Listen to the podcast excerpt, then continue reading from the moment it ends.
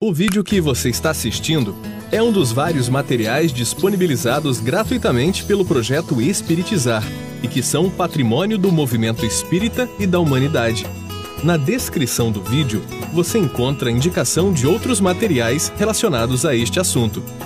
Você pode aprofundar seus estudos e colaborar com a manutenção deste projeto iluminativo, adquirindo os livros, DVDs e MP3 do projeto Espiritizar em www.livrariaespiritizar.com.br. Encontre mais materiais como este e fique por dentro da agenda de palestras e seminários transmitidos ao vivo em www.espiritizar.org.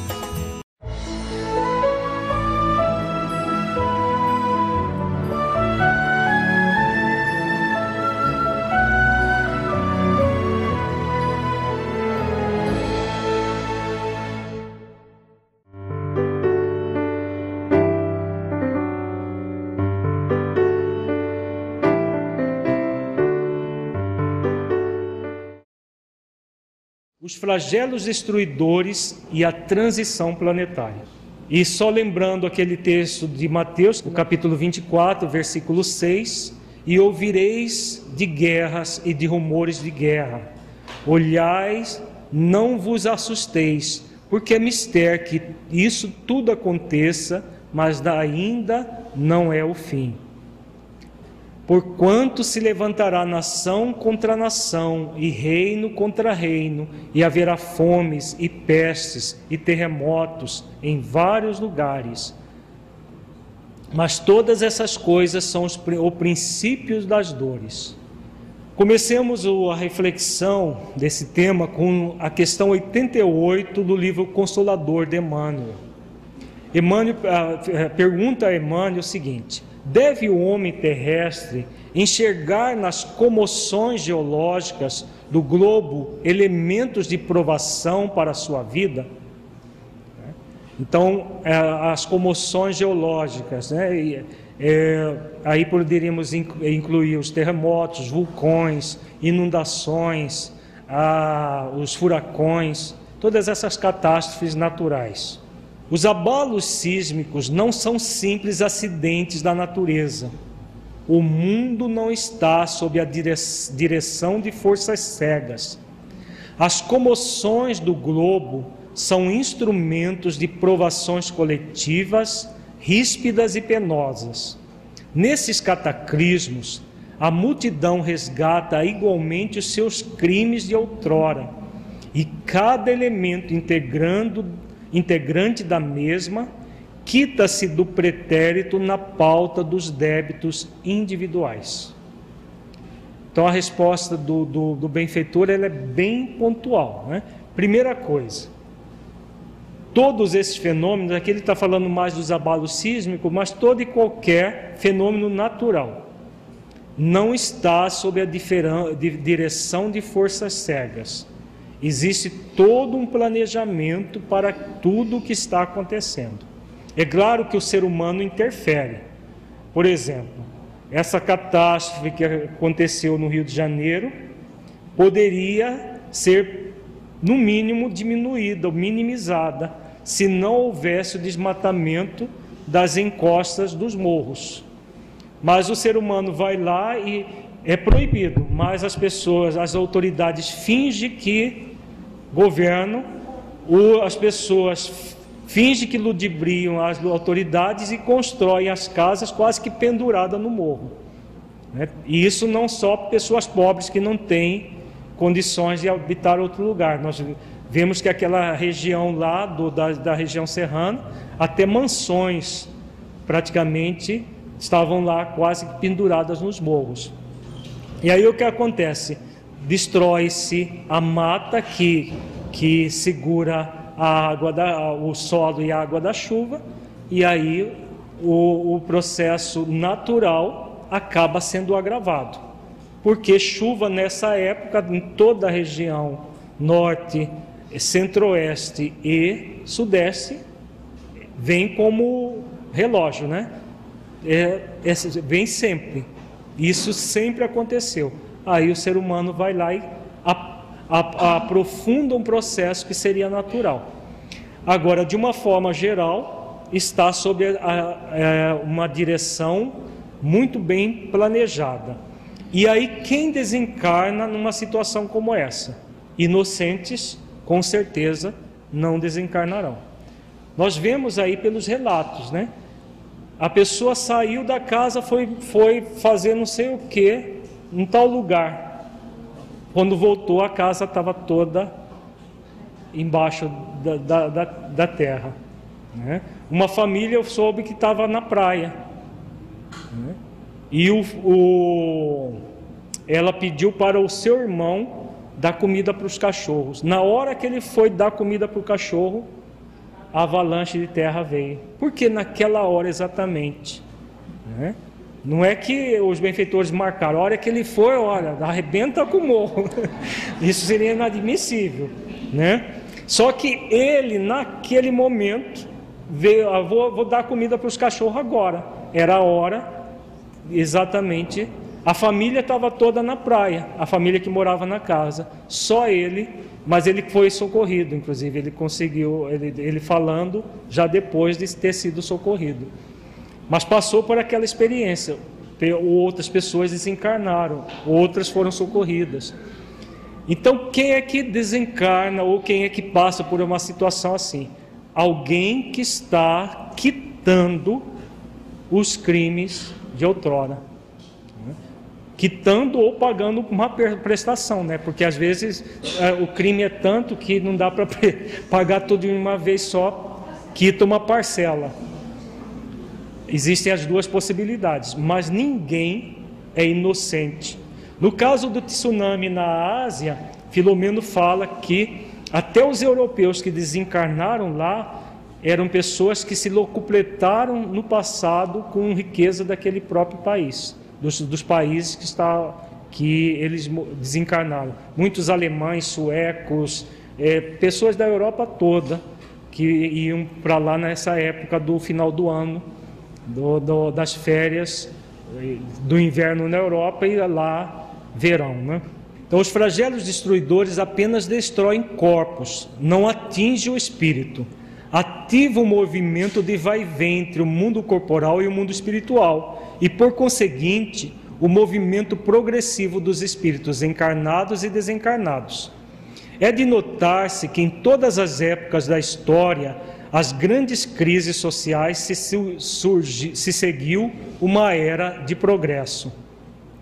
Opera-se presentemente um desses movimentos gerais, destinados a realizar uma remodelação da humanidade. A multiplicidade das causas de destruição constitui sinal característico dos tempos, visto que elas apressarão a eclosão dos novos germes. São as folhas que caem no outono e às quais sucedem outras folhas cheias de vida, porquanto a humanidade tem suas estações, como os indivíduos têm suas várias idades.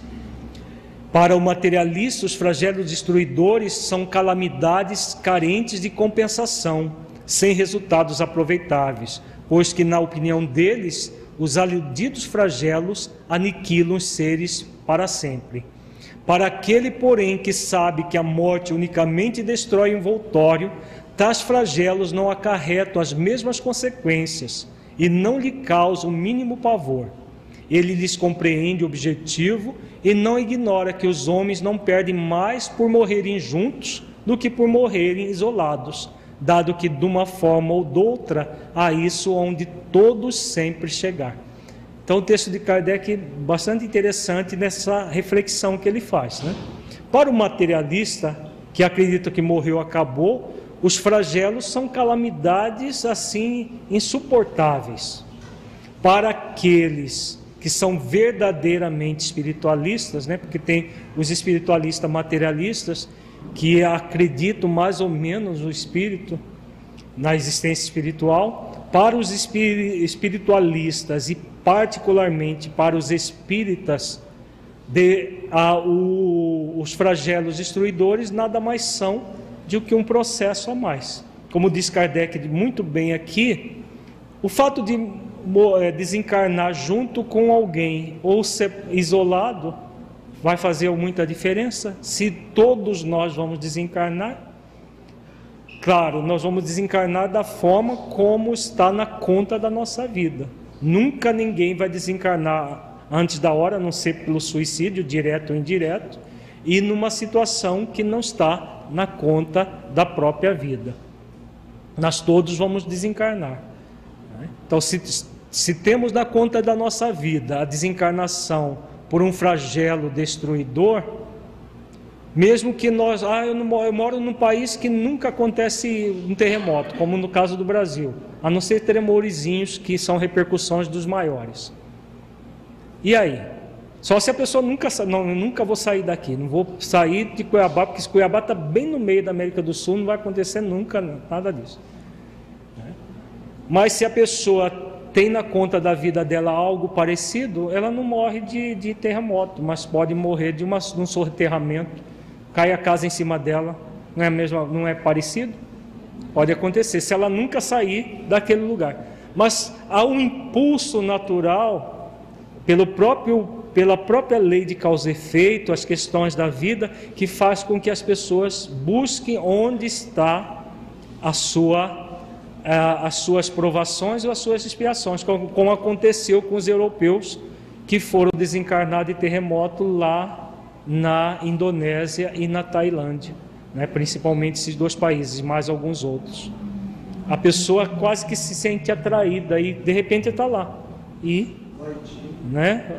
O Haiti, né? Aquela Zilda Armes não saiu daqui em, em missão de, de paz, de fraternidade e desencarnou lá com certeza estava na conta da vida dela. Inocente não existe. Ela é uma mulher extremamente bondosa nesta existência. Só viveu para fazer o bem, pelo menos que se conhece, né? Que ninguém sabe da intimidade do, da, dos outros. Mas pelo que se conhece, ela só fez o bem nesta existência. Mas e as existências anteriores? É, é preciso ver esse inevitável de uma forma relativa. Por quê? não há determinismo. Quando nós temos na conta da nossa vida uma determinada situação, nós podemos agravar, podemos manter exatamente como está programado, como nós programamos antes de encarnar, ou podemos amenizar, ou podemos ah, extinguir totalmente aquela possibilidade. Vai depender do bem e do amor praticados. Se nós permanecermos ainda empedernidos no mal, nós agravamos. Se nós permanecermos na neutralidade e não fizermos nem bem nem mal, mantém-se aquilo que está. Se nós fizermos o bem, mais ou menos, minimizamos. Se nós fizermos o bem e amarmos o limite das nossas forças, nós podemos suavizar a ponto de até distinguir, ou ficar mínima, reduzido quase nada. Os incrédulos rirão destas coisas e as qualificarão de quiméricas, mas digam o que disserem, não fugirão à lei comum. Cairão a seu turno como os outros. Então que lhes acontecerá? Eles dizem: nada. Viverão, no entanto, a despeito de si próprios e se verão um dia forçados a abrir os olhos. Então, os nihilistas, o que não, acreditam em nada, acham que morreu, acabou. Acham que não tem consequências, tudo que fazem. Mas, né, todos, sem exceção, continuarão, encarna, é, é, continuarão vivos, com o corpo ou sem o corpo. Vejamos agora uma, um texto do, do, do Introdução do Transição Planetária, Filomeno de Miranda. O egrégio codificador do Espiritismo, assessorado pelas vozes do céu, deteve-se mais de uma vez na análise dos trágicos acontecimentos que sacudiriam a terra e os seus habitantes, a fim de despertar os últimos para as responsabilidades para consigo mesmos em relação à primeira. Em O Livro dos Espíritos, no capítulo dedicado à lei de destruição, o insigne mestre de Lyon estuda as causas e razões dos desequilíbrios que se dão no planeta com frequência, ensejando as tragédias coletivas, bem como aquelas produzidas pelo ser humano, e constata que é necessário que tudo se destrua a fim de poder renovar-se. A destruição, portanto, é somente produzida para a transformação molecular da matéria, nunca atingindo o espírito que é imortal. Desse modo, as grandes calamidades de uma ou de outra procedência têm por finalidade convidar a criatura humana à reflexão em torno da transitoriedade da jornada carnal em relação à sua imortalidade. Isso que Filomeno coloca aqui é exatamente o, o grande objetivo das chamadas dos chamados flagelos destruidores, convidar tanto aqueles que passam diretamente pelo flagelo, quanto aqueles que estão observando a situação. Né? Então, as situações que aconteceram principalmente no nosso país, no Rio de Janeiro, agora em janeiro de 2011, né, gera impacto na sociedade como um todo.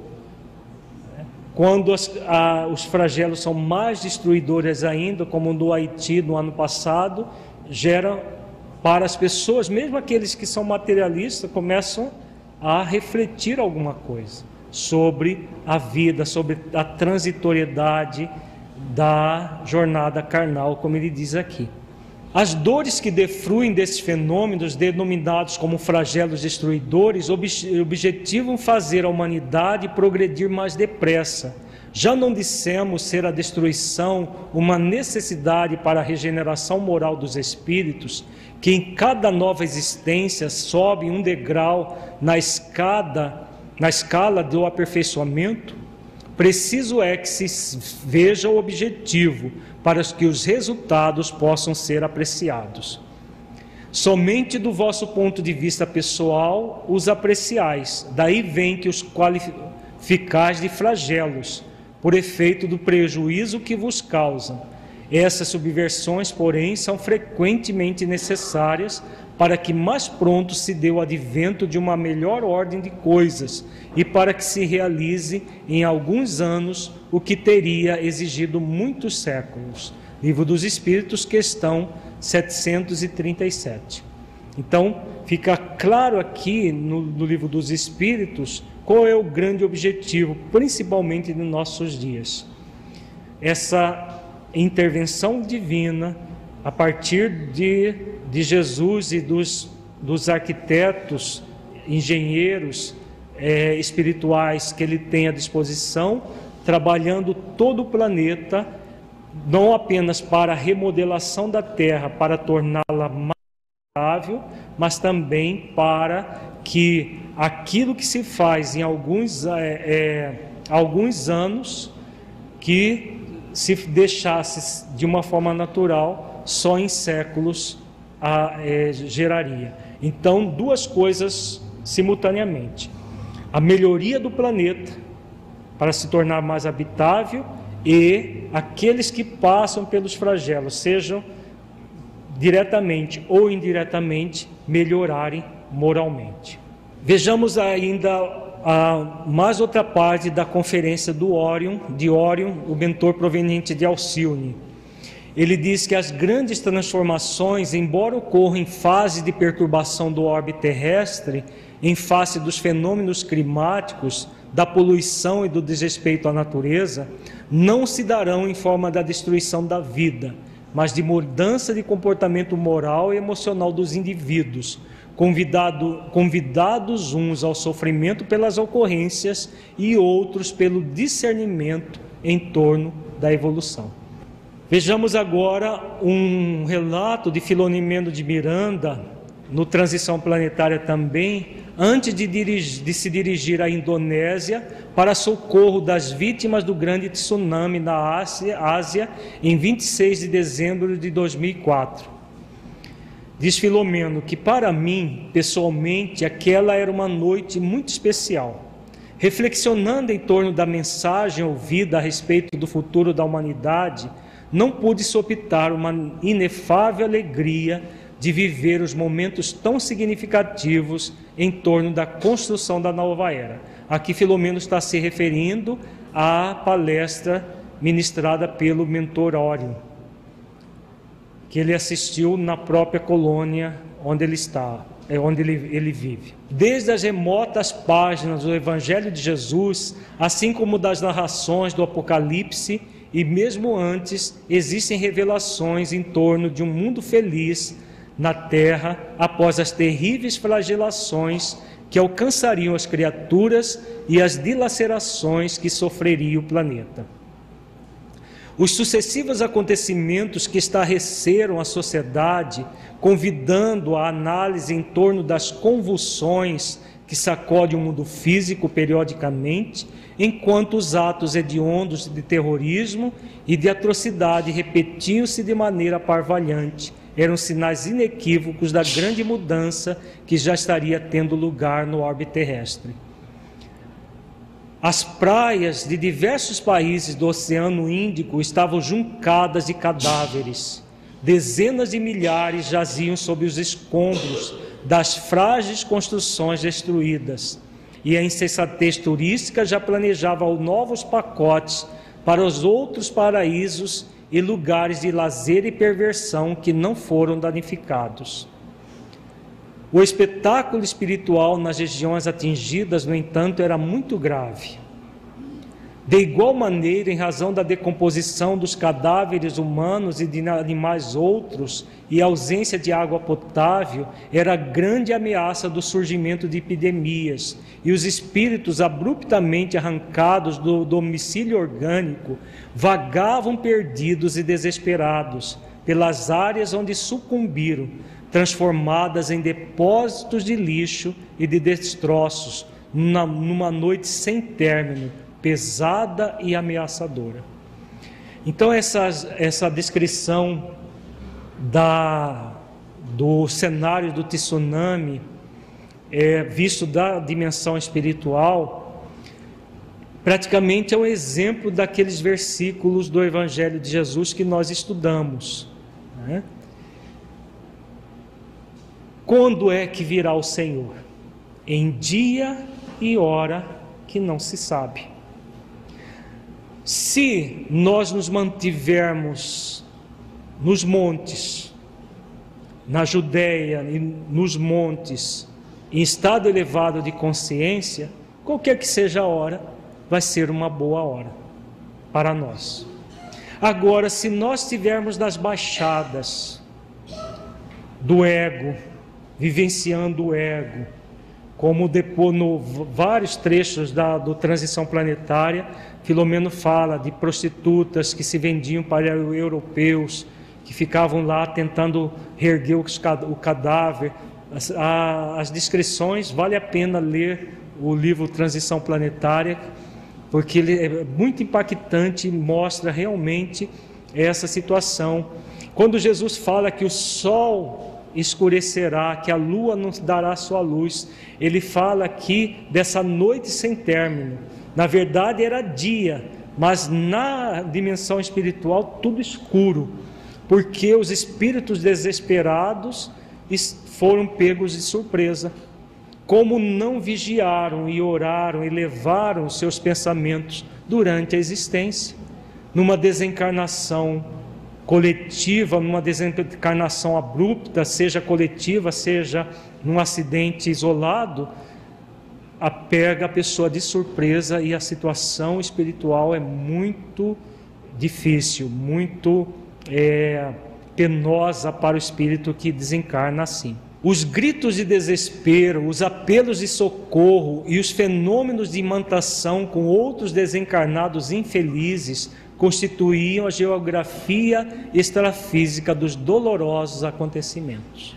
Então, os espíritos praticamente ebetados, gritando por socorro, outros espíritos vampirizando os corpos em decomposição, tudo isso era o cenário que Filomeno descreve no livro Transição Planetária. Acompanhávamos os tristes acontecimentos desde nossa comunidade, através de recursos especiais que nos projetavam as imagens terríveis, recolhendo-nos as reflexões do que seria possível contribuir para atenuar tanto desespero e cooperar pelo restabelecimento da ordem. O banditismo aproveitava-se da situação deplorável para estrangular as suas vítimas. Exploradores hábeis negociavam sobre os despojos dos perdidos e alienados. Conspirações hediondas forjavam hábeis manobras para a usurpação do máximo daqueles que nada quase possuíam. Então, além dos desencarnados, aqueles que sobrou, os encarnados estavam ali para se locupletar com o mínimo que encontravam nos destroços. Era esse, de alguma forma, o espetáculo horrendo pós-tragédia do tsunami. No livro, Filomeno descreve várias situações que eles foram lá para atender os espíritos, o espírito tentando erguer o próprio cadáver, sem saber que tinha desencarnado, uma situação assim muito delicada e que centenas de espíritos benfeitores estavam ali para auxiliar.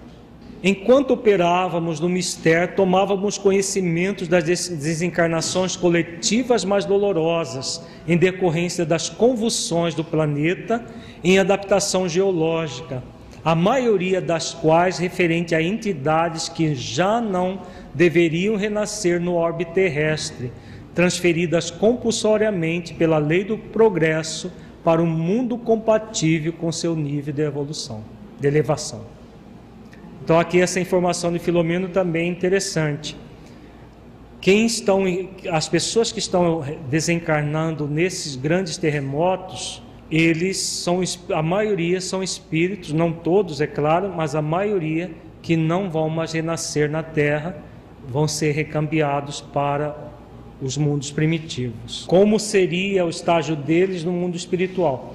No Transição Planetária fala dos exílios, a forma como nós sabemos que no, cada caso é um caso, né, e que não há violência por parte dos benfeitores espirituais que trabalham em nome de Deus e de Jesus, vai ser da melhor maneira possível. Agora, eu acredito que não há uma regra geral, porque senão eles teriam colocado nas obras. Deve ser cada caso analisado de acordo com a necessidade do espírito e vai ser a, a, o translado para o outro planeta de acordo com essa necessidade. Não há informações específicas sobre isso. Todas as informações que existem fala do exílio. A forma também a forma interessa para nós. Para nós não interessa, né? O que interessa para nós, por isso que eu acho que os benfeitores não falam da forma, porque não é, não é interessante. O que interessa para nós é saber que há a possibilidade do exílio e a possibilidade de ficar, como diz Jesus lá no Evangelho. E o importante, principalmente para aqueles que querem ficar, é elevar as suas consciências para um padrão melhor, desenvolvendo as virtudes. Então, é isso que mais importa. Como vai acontecer? Como que os espíritos de Alcione estão vindo para a Terra? Também não, para nós não interessa. O que interessa é que eles estão aqui e que eles estão vindo. Né? Como os outros vão sair daqui e vão para outro planeta? Também. Aí seria uma curiosidade que não agrega valor. Né? Entendeu? Então por isso que os benfeitores, os benfeitores, não falam sobre isso. Agora não sobra pseudo-sábio para falar coisas mais recambolescas possível. Né?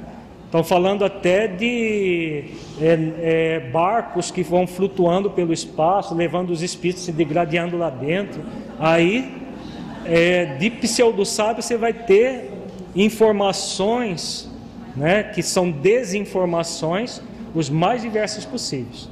Os benfeitores espirituais, todos falam dos exílios. Joana, Filomeno, Dr. Bezerra, fala da reencarnação dos, dos benfeitores e dos exílios.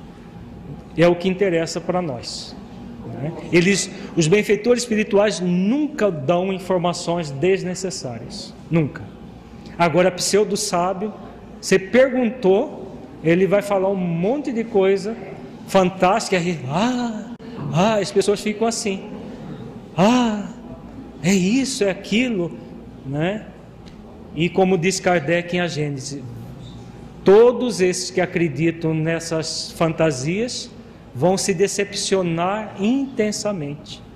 Porque tudo está acontecendo aqui sobre os nossos olhos, no nosso nariz, e a maioria não está percebendo nada. O que importa é essas informações que levam a uma modificação moral. Isso que importa para nós. Quanto mais é, conhecimento que nos favorece o crescimento moral, melhor.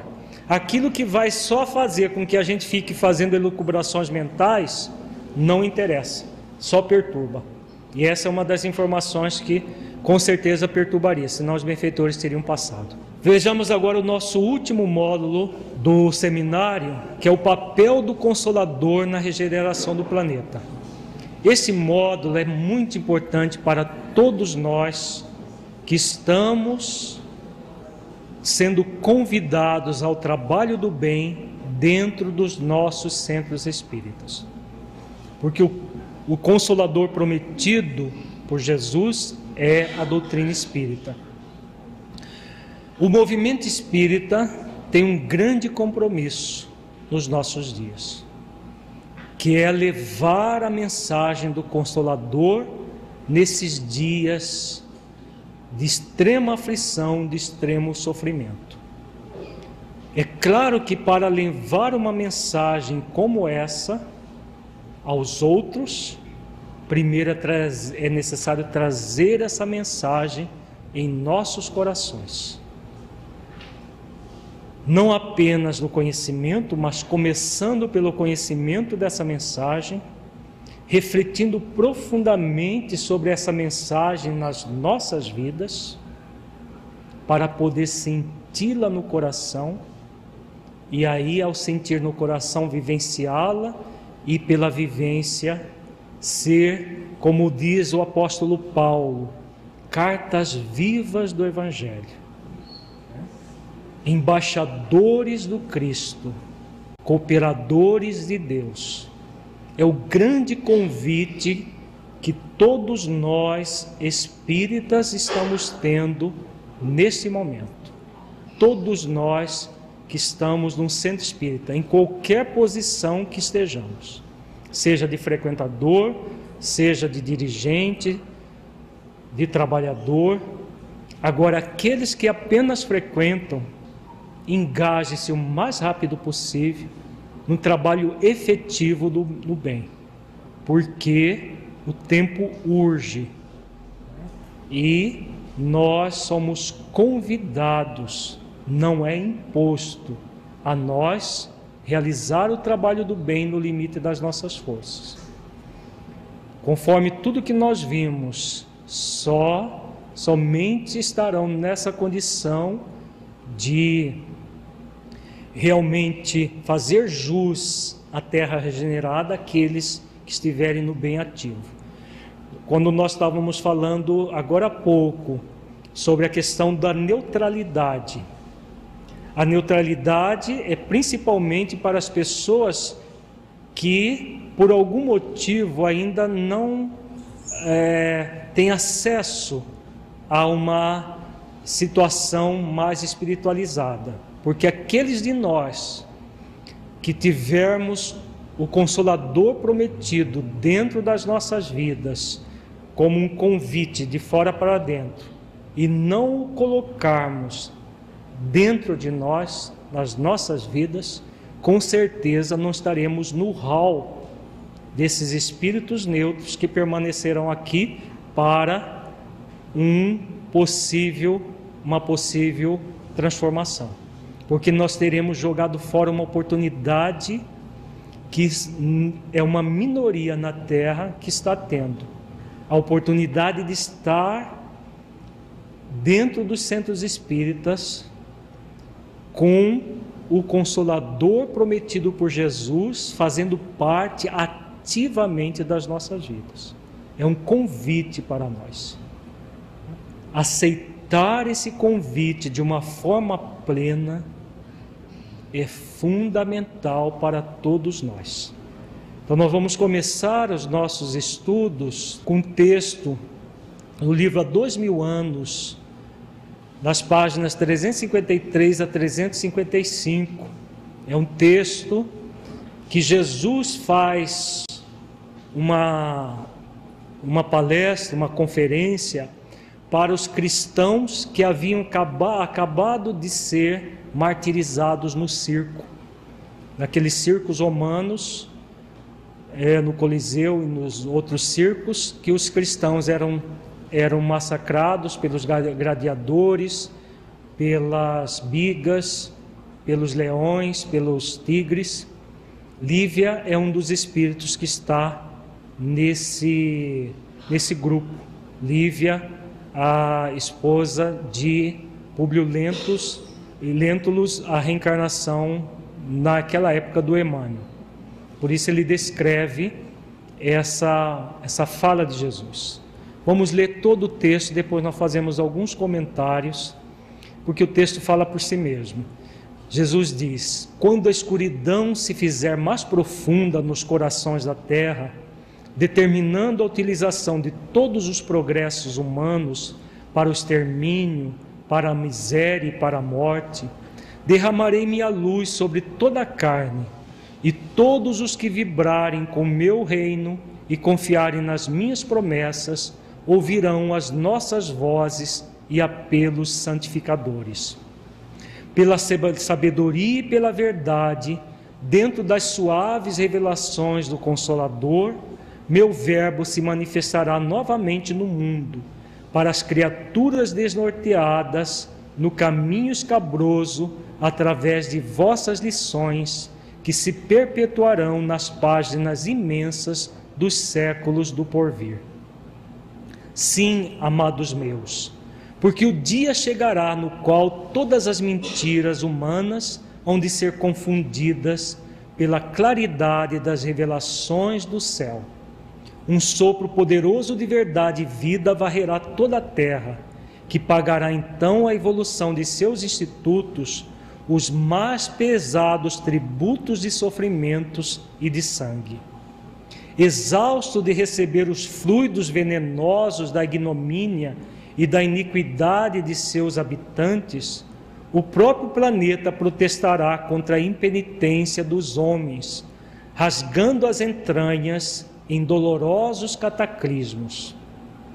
As impiedades terrestres formarão pesadas nuvens de dor que rebentarão no instante oportuno em tempestades de lágrimas na face escura da terra.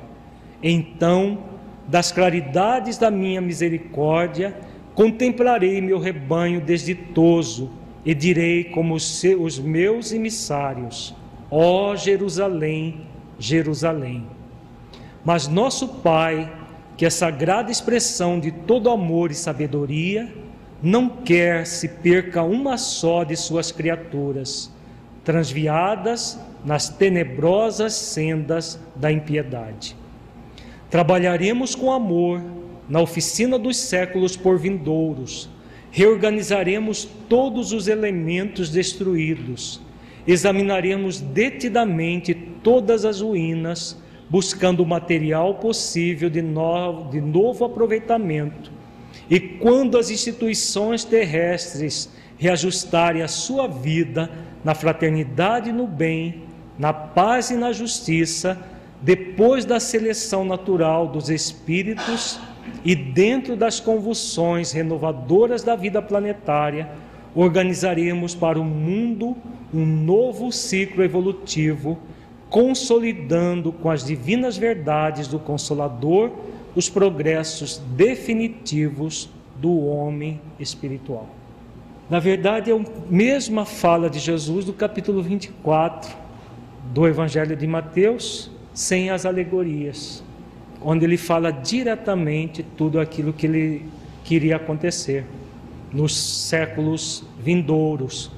Por que, que ele fala assim a alegoria? Porque ele está falado, falando para espíritos mártires já evoluídos que tinham como compreender isso tudo. E falando para esses mesmos espíritos que tinham sido acabado de se martirizar pelo cristianismo que eles retornariam muitas vezes para dar continuidade e voltariam novamente quando o Consolador estivesse em condições de ser desenvolvido e voltariam depois para consolidar o Consolador. Não é o que vai acontecer agora, que os benfeitores colocam que os mártires de todos os tempos, os primeiros tempos do cristianismo, os santos medievais, todos vão reencarnar. Para quê? Para consolidar as divinas verdades do Consolador. O que temos todos nós a ver com isso, gente? Com certeza nós não somos esses mártires que desencarnaram nessas condições. Com certeza não somos. Nós estávamos muito mais nessa época para a posição dos torturadores do que para dos mártires. Fomos convidados várias vezes e rebel nos rebelamos contra Jesus e contra Deus. Estamos mais uma vez, agora no movimento espírita, sem alegorias, sem dogmas, sem nada que possa obstaculizar, do ponto de vista de dogmas, de, pre, de preconceitos, o nosso trabalho. Os únicos obstáculos, os verdadeiros obstáculos, melhor dizendo, estão dentro de nós, na nossa preguiça, na nossa indolência, no, na, em situações em que nós temos a oportunidade do trabalho do bem e não o realizamos. Podemos, mas não nos convém não aproveitar essa oportunidade. Podemos não aproveitá-la, mas não vale a pena vale a pena pagar o preço para utilizar de todos os recursos que nos são oferecidos para realizar esse bem. Se nós buscarmos colocar o amor cristão e a compaixão cristã em nossos corações, não precisaremos recear influências espirituais porque os espíritos das sombras que ainda continuam na terra tentarão nos assediar, mas não conseguirão. Se nós estivermos sempre com o amor no coração, a compaixão no coração, fazendo exercícios de vigilância e oração para não cairmos em tentação. Vejamos agora um texto em que Dr. Bezerra de Menezes reafirma a fase de renovação do planeta. Filhos da alma, que o Senhor nos abençoe. A criatura terrestre destes dias, guindada pela ciência e pela, pela tecnologia, a patamares elevados do conhecimento, ainda estorcega nas aflições do seu processo evolutivo. As conquistas relevantes logradas até este momento não conseguiram equacionar o problema da criatura em si mesma. Avolumam-se os conflitos entre as nações, apesar do esforço de abnegados missionários na área da política e da diplomacia internacionais. Cresce o conflito entre os grupos sociais Nada obstante, o empenho de dedicados ceareiros do bem, tornando-se pontes para o entendimento entre os grupos litigantes. O espectro da fome vigia as nações, tecnológica e economicamente menos aquinhoadas, ameaçando de extermínio larga fatia da população terrestre, não se considerando os milhões de indivíduos que, sobrevivendo à calamidade, permanecerão com sequelas inamovíveis. A violência urbana, por todos conhecida, atinge níveis quase insuportáveis. E apesar do sacrifício de legisladores abençoados pelo mundo espiritual superior, cada dia faz-se mais expressiva e hedionda, sem arrolarmos os prejuízos dos fatores pretéritos que a desencadearam através dos impositivos restritivos a liberdade individual e das massas. Não podemos negar que este é o grande momento de transição do mundo de provas e de expiações para o mundo de regeneração. Trava-se em todos os segmentos da sociedade, nos mais diferenciados níveis do comportamento físico, mental e emocional, a grande batalha. O Espiritismo veio para estes momentos, oferecendo os nobres instrumentos do amor, da concórdia, do perdão, da compaixão. Iluminou o conhecimento terrestre com as diretrizes próprias para o encaminhamento seguro na direção da verdade. Ensejou a filosofia uma visão mais equânime e otimista a respeito da vida na terra. Facultou a religião o desalgemar das criaturas humanas, arrebentando os elos rigorosos dos seus dogmas e da sua intolerância, a fim de que viceje a fraternidade que deve viger entre todas criaturas. Cabe a todos nós, aos espíritas encarnados e aos espíritos espíritas, a tarefa de ampliar as balizas do reino de Deus entre as criaturas da terra. Divulgar o Espiritismo por todos os meios e modos dignos ao alcance é a tarefa prioritária. A dor é colossal nesse momento no mundo terrestre. Então aqui Bezerra faz praticamente todo um, um apanhado de tudo aquilo que nós vimos desde ontem de manhã. E ele vem fazendo essa conclamação, porque eles, os espíritos espíritas, estão trabalhando arduamente, sem descanso, pela regeneração do planeta. E nos convida a fazer o mesmo. É claro que nós encarnados precisamos ainda do descanso do corpo, mas nós não precisamos ficar descansando o tempo todo. Nós não precisamos ficar ocultando, jogando o tempo fora com coisas inúteis. Nós somos convidados a realizar isso que ele coloca aqui ampliar as balizas, as balizas do reino de Deus entre as criaturas da terra, divulgar o Espiritismo por todos os meios, é tarefa prioritária, meios e modos dignos. Para quê? Para minimizar, dentro do possível, a dor colossal que varre o planeta. É um compromisso conosco de realizar em nós para poder auxiliar os demais. E o Consolador distende-lhe as mãos generosas para enxugar as lágrimas e os suores de todos aqueles que sofrem, mas, sobretudo, para eliminar as causas do sofrimento, erradicando-as por definitivo. Então, grande compromisso do Consolador: erradicar o sofrimento pela erradicação das causas do sofrimento. Todos nós somos convidados a levar avante as luzes do Consolador. E essa tarefa cabe à educação, criando das mentes novas o pensamento perfeitamente consentâneo com o Evangelho de nosso Senhor Jesus Cristo, retirando as anfractuosidades teológicas e dogmáticas com que o revestiram produzindo arestas lamentáveis, geradoras de atritos e de perturbações.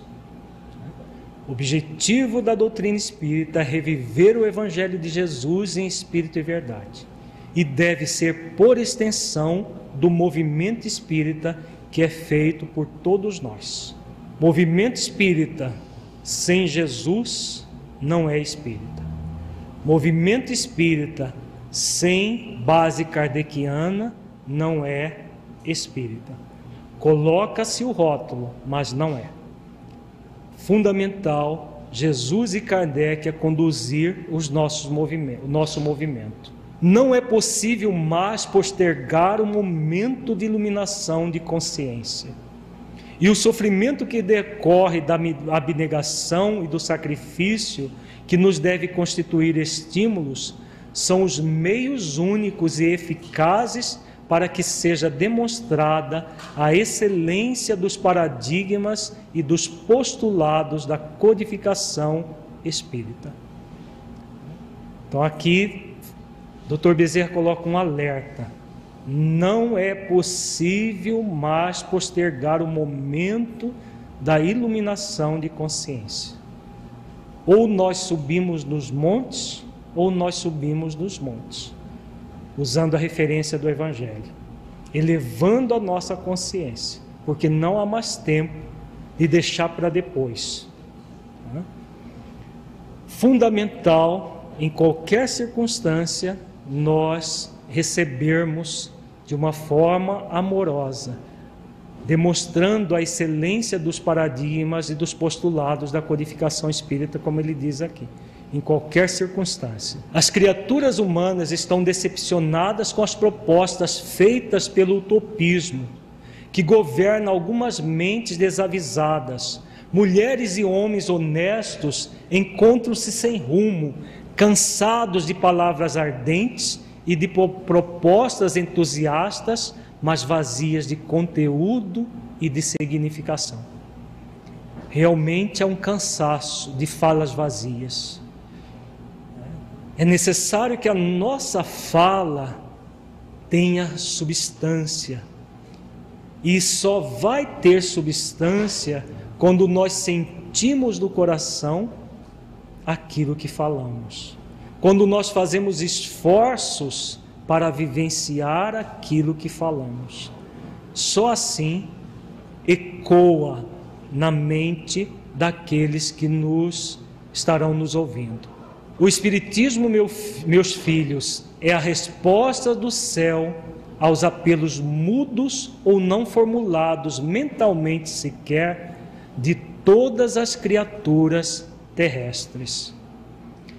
Estás honrados com a benção do conhecimento libertador, estás investidos da tarefa de ressuscitar a palavra da boa nova, amortalhada pela indiferença ou sob o utilitarismo apressado dos que exploram as massas inconscientes, conduzindo-as para o seu sítio de exploração e de ignorância. Então aqui ele faz um, no, uma nova, um novo convite, né? Nós estamos sendo honrados com essa benção do conhecimento libertador.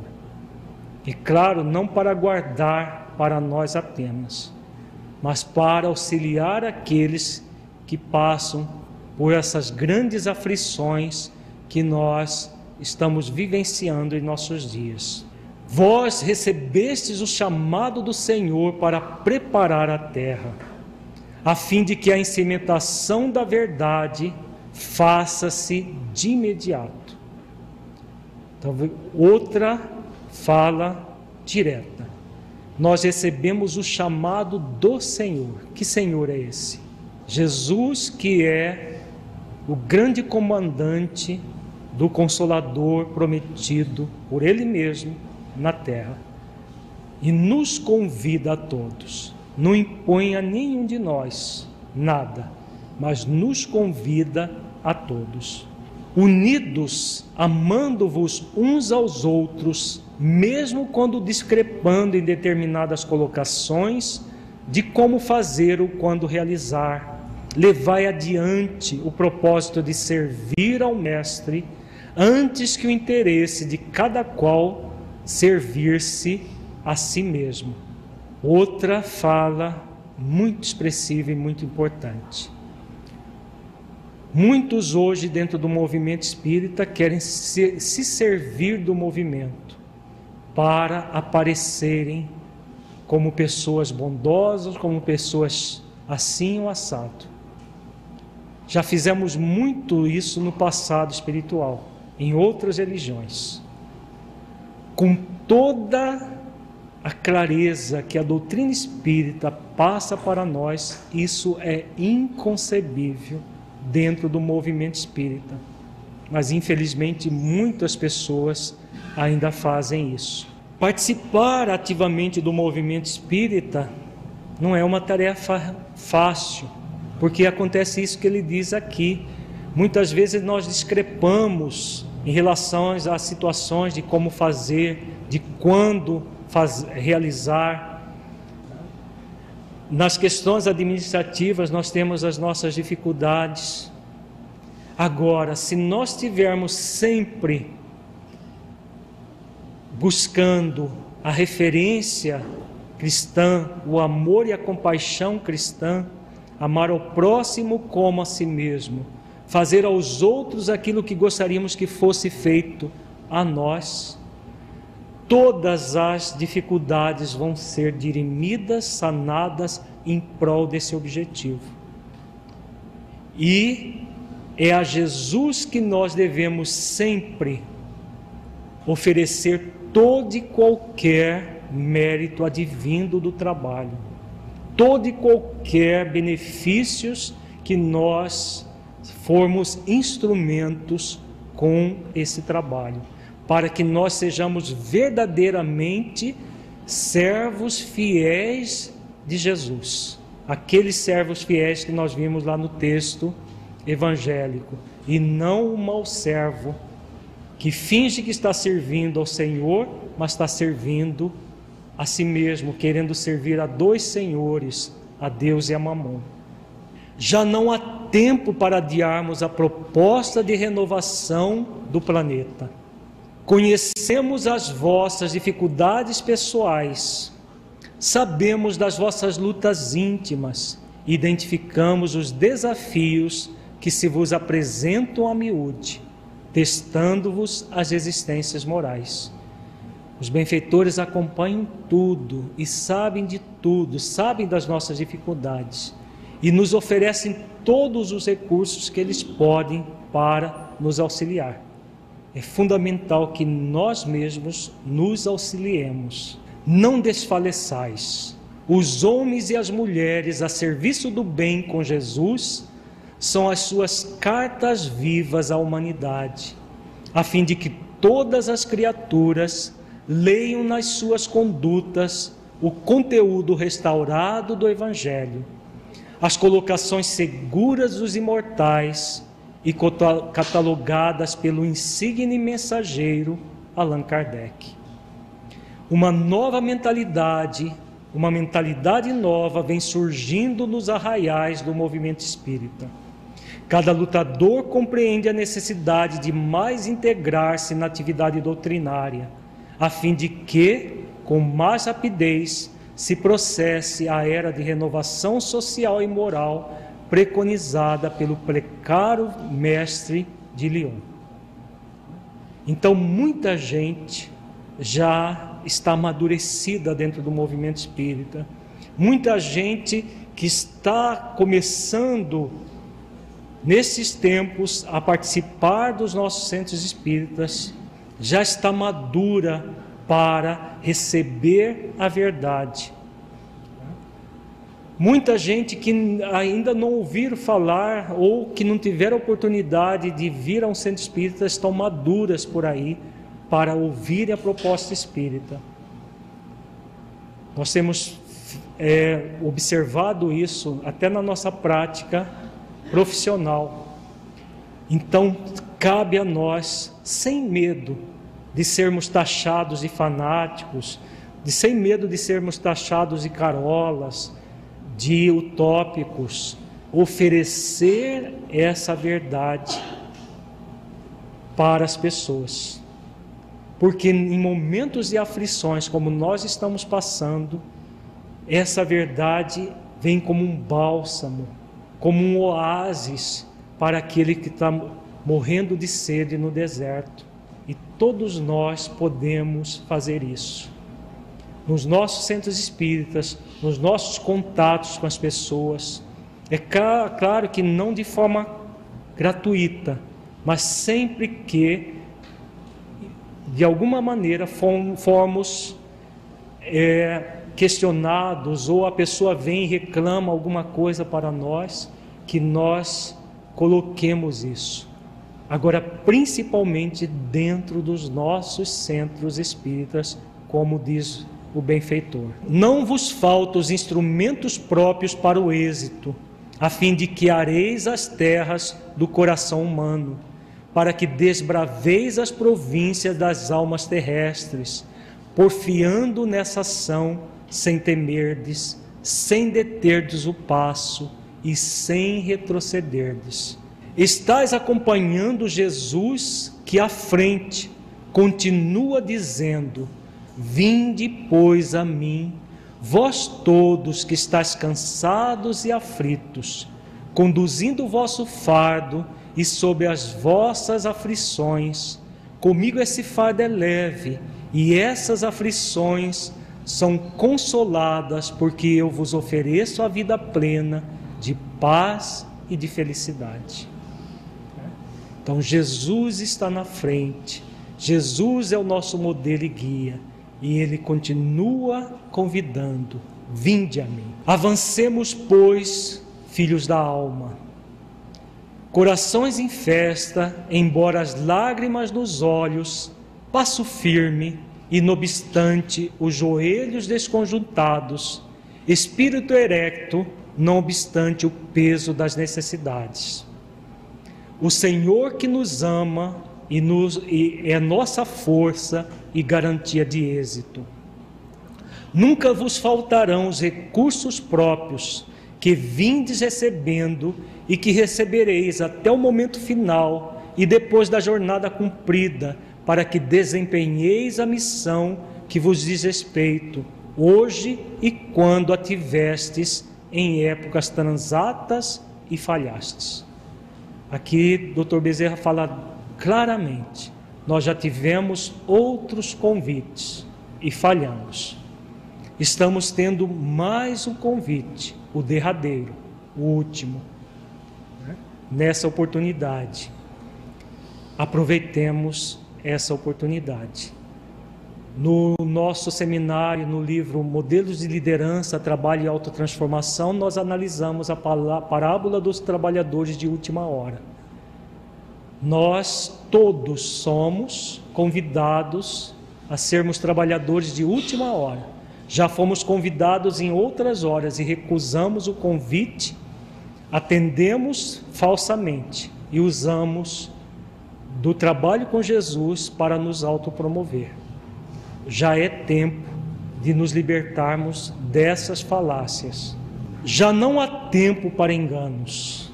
A decisão tomada precede a ação da vitória, e com amor no sentimento, o conhecimento na mente, tereis a sabedoria de permanecer fiéis até o fim. Então, amor no sentimento, conhecimento na mente unidos sentimento, amor, conhecimento e nós vamos obter a sabedoria para realizar aquilo que somos convidados. Que o Senhor de bênçãos vos abençoe, amados filhos da alma. São os votos dos vossos amigos espirituais que aqui estão convosco e do servidor humílimo e paternal de sempre, Bezerra. Mensagem psicofônica recebida pelo médio Divaldo Pereira Franco no encerramento da reunião do Conselho Federativo Nacional em 21 de novembro de 2004, na Federação Espírita Brasileira, em Brasília, Distrito Federal. A mensagem do Dr. Bezerra é realmente é uma convocação, é mais do que um convite. É uma convocação, porque já não dá mais tempo de ilusões. Não dá mais tempo para que nós fiquemos no será que? Será que vale a pena? Será que isso tudo é verdade? Busquemos realmente o conhecimento e o sentimento, sentir aquilo que se conhece da verdade para que ela nos ilumine. Está no Transição Planetária, a mesma conferência do Espírito Ório, ele diz: a fim que o programa seja executado neste mesmo momento, em diferentes comunidades espirituais próximas à Terra, irmãos nossos procedentes de nossa esfera estão apresentando o programa que nos referimos, de forma que unidos formemos uma só caravana de laboriosos servidores atendendo às determinações do governador terrestre, o mestre por excelência. De todas essas comunidades seguirão grupos espirituais preparados para a disseminação do programa, comunicando-se nas instituições espirituais sérias e convocando seus membros à divulgação das diretrizes para os novos cometimentos. Então aqui o, o vem falando dos espíritos de Alcione que buscarão instituições espíritas sérias ah, e se comunicarão através dos seus médiums, convocando os seus membros à divulgação das diretrizes. Que diretrizes é, são essas?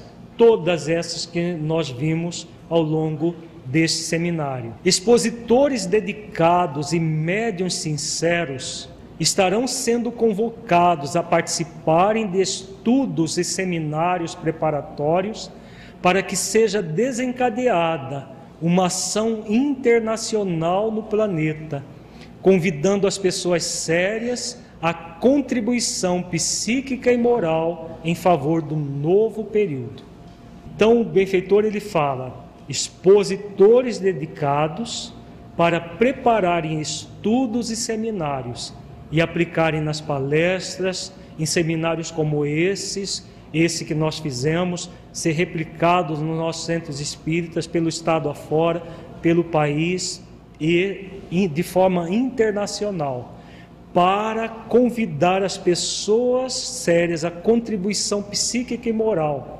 Como que podemos contribuir psíquica e moralmente para a regeneração?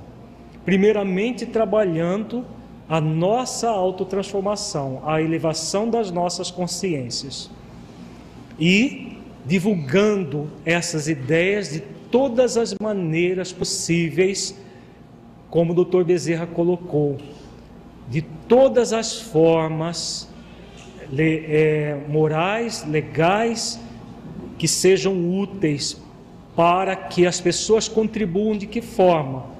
Pela oração, realizando é, é, cursos, seminários, palestras, é, reuniões de estudo sobre esse tema, para que nós possamos estar falando da grande transição de uma forma esperançosa, de uma forma em que nós vejamos os valores positivos ligados a tudo isso, para que todos nós possamos contribuir eficazmente. Aí é o bem sendo colocado no limite das nossas forças, de todas as maneiras possíveis, em todos os momentos possíveis.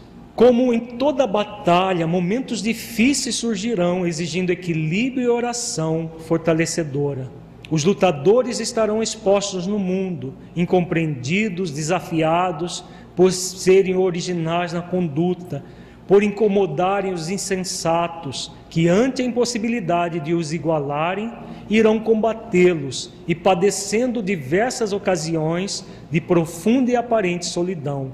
Nunca, porém, estarão solitários, porque a solidariedade espiritual do amor estará com eles, vitalizando-os e encorajando-os ao prosseguimento. Isso é válido para os, os missionários de Alcione, é válido para os missionários ligados a terras que vão reencarnar e é válido para todos nós que nos colocarmos no trabalho do bem nessa direção. Todo pioneirismo testa as existências morais daquele que se atreve a ser diferente para melhor, quando a vulgaridade predomina, razão pela qual são especiais todos esses que se dedicam às experiências iluminativas e libertadoras. Nunca, porém, deverão recear, porque o Espírito do Senhor os animará, concedendo-lhes desconhecida alegria de viver, mesmo quando aparentemente haja uma conspiração contra os seus superiores propósitos. Né? Então, permanecer fiéis até o fim. Aquele que perseverar até o fim será salvo. Nós vimos ontem no texto evangélico. O modelo a seguir permanece Jesus, e a nova onda de amor trará de retorno o apostolado, os dias inesquecíveis das perseguições e do martirológio, que na atualidade terá características diversas, já que não se pode matar impunemente os corpos como no passado. Isso não implica que não se assaquem acusações vergonhosas e se promovam campanhas desmoralizadoras contra eles, a fim de dificultar-lhes o, empreendedor, o empreendimento superior. Assim mesmo deverão avançar, joviais e estoicos, cantando os hinos de liberdade e da fé raciocinada, que dignificam o ser humano e o promovem no cenário interior. Trata-se, portanto, de um movimento que modificará o planeta para melhor, a fim de auxiliá-lo a avançar o patamar que lhe está reservado. Quem não se entrega à luta, ao movimento, candidata-se ao insulamento, à morte. Assim sendo, sob o comando do cancioneiro das bem-aventuranças, sigamos todos empenhados na lídima fraternidade oferecendo-nos em holocausto de amor à verdade, certos do êxito que nos está destinado. Louvando, portanto, aqueles que nos convidou, misericórdia solicitamos. Encerra a mensagem do benfeitor Ório.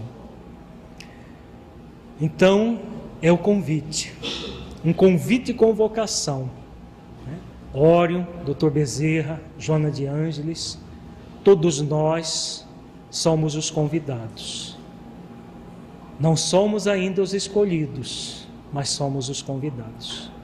Lembrando da fala de Jesus, são muitos os convidados, poucos os escolhidos. Porque, infelizmente, a grande maioria ainda não se dispõe a trabalhar efetivamente pela sua autotransformação e trabalhar efetivamente para auxiliar os demais a fazerem o mesmo. Uma mensagem do Bittencourt Sampaio. Bittencourt Sampaio, para quem não conhece, ele foi presidente da Federação Espírita Brasileira e tudo indica pelas referências que se tem desse espírito que ele é um dos ministros de Ismael, que das altas esferas governa espiritualmente o Brasil. Todos os países do planeta terrestre têm um governador. Jesus governa o planeta como um todo e cada país tem um espírito já puro ou santificado que governa aquele país. Ismael é o grande governador do Brasil e tem uma série de assessores. Bittencourt Sampaio é um deles. E ele diz: Irmãos queridos, guarde-nos Jesus na sua paz e misericórdia. As vossas preces alcançaram as regiões felizes e o anjo benfeitor do Brasil enviou-nos a fim de receberdes o seu apoio honroso na bendita realização a que vos entregais. A pátria do cruzeiro desempenhará o seu papel cristão no cenário do mundo conturbado da atualidade. Missionários do amor e da libertação de consciências encontram-se renascidos entre vós, com a tarefa de devolver ao mundo a mensagem gloriosa do suave e doce Rabi Galileu, que sofreu as previstas modificações ao longo dos séculos. Comprometidos com a verdade, têm a tarefa de viver o que ensinam, trabalhando os metais da alma de forma a moldá-los às novas finalidades. Embora os caminhos ainda permaneçam com espinheirais dominando-os empedrouços em todo lugar, dificultando a marcha, esses peregrinos do dever encontram-se forrados de coragem e de destemor para não se deterem em momento algum, avançando sempre. Espíritos missionários de outras eras, acostumados à austeridade e à renúncia, inspira-nos em favor do êxito no desiderato. Incompreendidos e malsinados, sofrendo escárnio, enfrentando desafios colossais, avançam confiantes no resultado feliz do empreendimento com o qual se comprometeram desde antes do berço. A sua palavra vibrante e os seus exemplos dignos sensibilizam os públicos que os ouvem e as pessoas que convivem com eles reconhecem que estamos realmente no limiar de um novo tempo de amor, de paz e de verdade. Não mais os engodos de outrora, nem as louvaninhas da viagem equivocada ao reino da ilusão.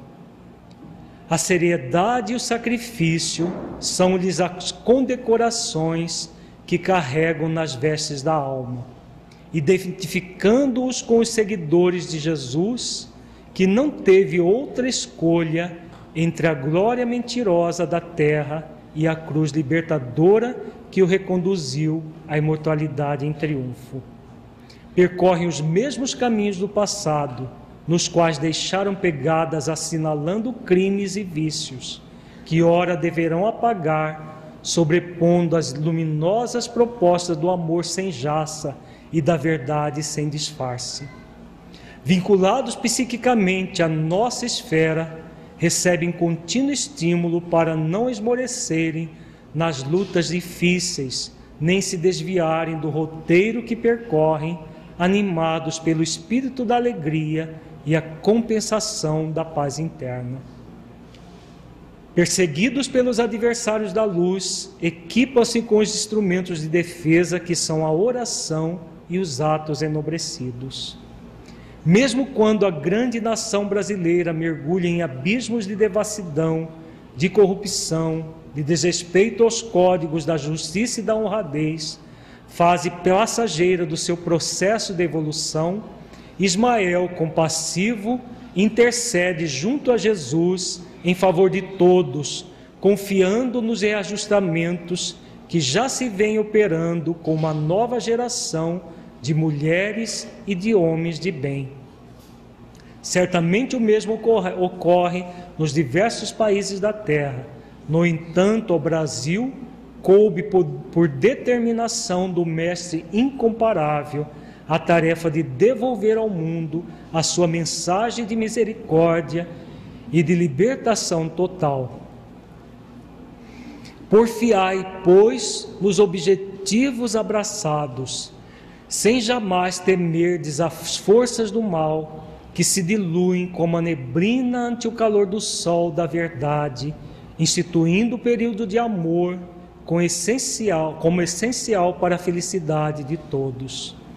Tendes sido objetos de ciladas e traições, de testemunhos que guardais em silêncio, nunca revidando ao mal, sempre compreendendo que sois discípulos daquele que não se defendeu das acusações indébitas que lhe foram atiradas na face, sendo-vos, portanto, o modelo a seguir. Solidão, desapreço, sofrimentos íntimos por anseios que se não converteram em realidade, são as injunções a que fazeis jus em decorrência do vosso comportamento em outras passadas reencarnações. Mantende hoje o brilho da alegria e da bondade na face e no sentimento, gerando harmonia onde quer que vos apresenteis. Nunca experimentareis abandono, nem sofrereis ausência dos vossos guias espirituais afetuosos, que seguem convosco até a conclusão da tarefa encetada, quando retornareis à grande pátria espiritual. Que o Senhor vos abençoe e vos guarde sempre, vosso irmão e servidor Bittencourt Sampaio. A mensagem do benfeitor diz respeito a todos nós. Se a, a doutrina espírita é o consolador prometido por Jesus, Nós estamos dentro do movimento espírita para levar avante o Consolador. E dentro do compromisso de levar avante o Consolador, o Brasil ocupa uma posição muito importante. Não é por acaso que o movimento espírita floresceu especialmente no Brasil. Nos outros países do mundo que existe movimento espírita, não tem comparação com o movimento espírita brasileiro. O Brasil é referência para todos os países do mundo enquanto movimento espírita. Então, nosso compromisso ele é duplo. Porque como brasileiros, levando avante o consolador prometido por Jesus no Brasil, nós temos um grande compromisso, vivenciar plenamente esse consolador em nossos corações, para podermos, não apenas no Brasil, mas pelo mundo afora, ser as cartas vivas do Evangelho que Paulo se refere. Como nos diz o benfeitor, espíritos do primeiro tempo do cristianismo, particularmente Paulo de Tarso, nos assistem nesse processo de levar avante a doutrina espírita pura e cristalina como ela nos foi, nos foi legada. É o nosso compromisso no movimento espírita. Seguirmos avante, porque Jesus está à frente nos convocando. Jesus está à frente nesse convite e convocação a todos nós para definitivamente não olharmos para trás, tomarmos da charrua e sigamos definitivamente com Ele. Muita paz a todos.